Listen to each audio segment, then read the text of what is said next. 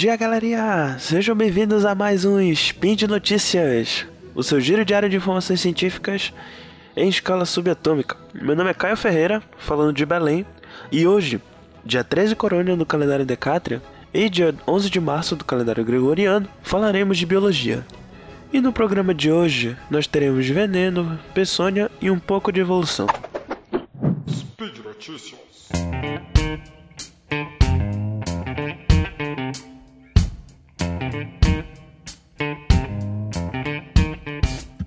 Imagino que você, que está ouvindo agora, já ouviu falar dos termos peçonhento e venenoso, e que além disso saiba que existe uma diferença entre os dois termos.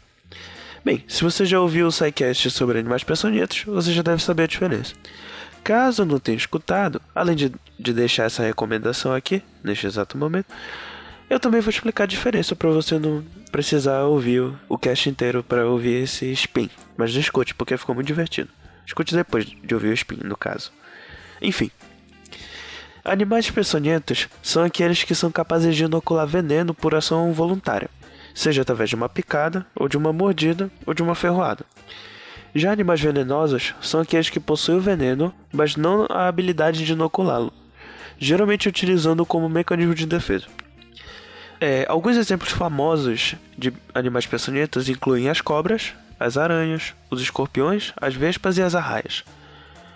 Já alguns exemplos famosos de animais venenosos incluem os sapos e algumas águas-vivas. No entanto, existe um gênero de cobra que, além de peçonhento, também é venenoso, o pacote completo, não é mesmo? No caso, seriam algumas serpentes do gênero Rabidophis, em especial da espécie Rabidophis tigrinus. As espécies do gênero Rabidophis são encontradas no Sudeste Asiático e no Extremo Oriente. São serpentes de tamanho pequeno a médio, de hábito diurno e semiaquático. E claro, são peçonhentas e venenosas ao mesmo tempo.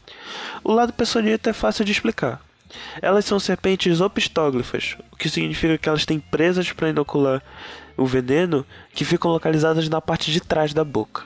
Até aí, várias outras serpentes também são opistóglifas. Mas como é que essas serpentes também conseguem ser venenosas?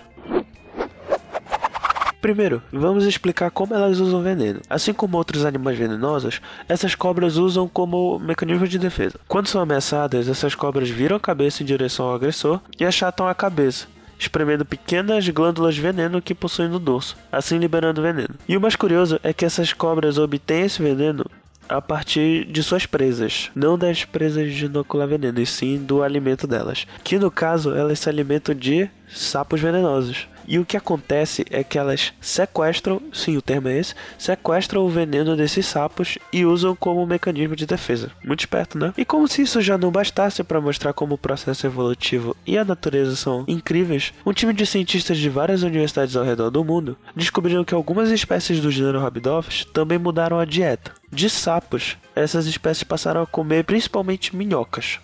O porém da história é que as minhocas elas não produzem toxinas.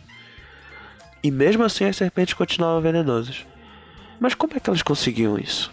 O time descobriu que elas passaram a se alimentar também de larvas de vagalume, que não só produziam toxinas, como também produziam toxinas da mesma classe que as toxinas produzidas pelos sapos. Foi apontado pelos cientistas que isso é uma descoberta muito interessante, pois além de ter sido o primeiro caso observado onde um predador trocou de uma presa vertebrada para uma invertebrada, ainda apresenta a vantagem seletiva de conseguir as mesmas classes de toxinas. Ou seja, não bastou ela, eles trocarem de presa por algum motivo, por exemplo, né?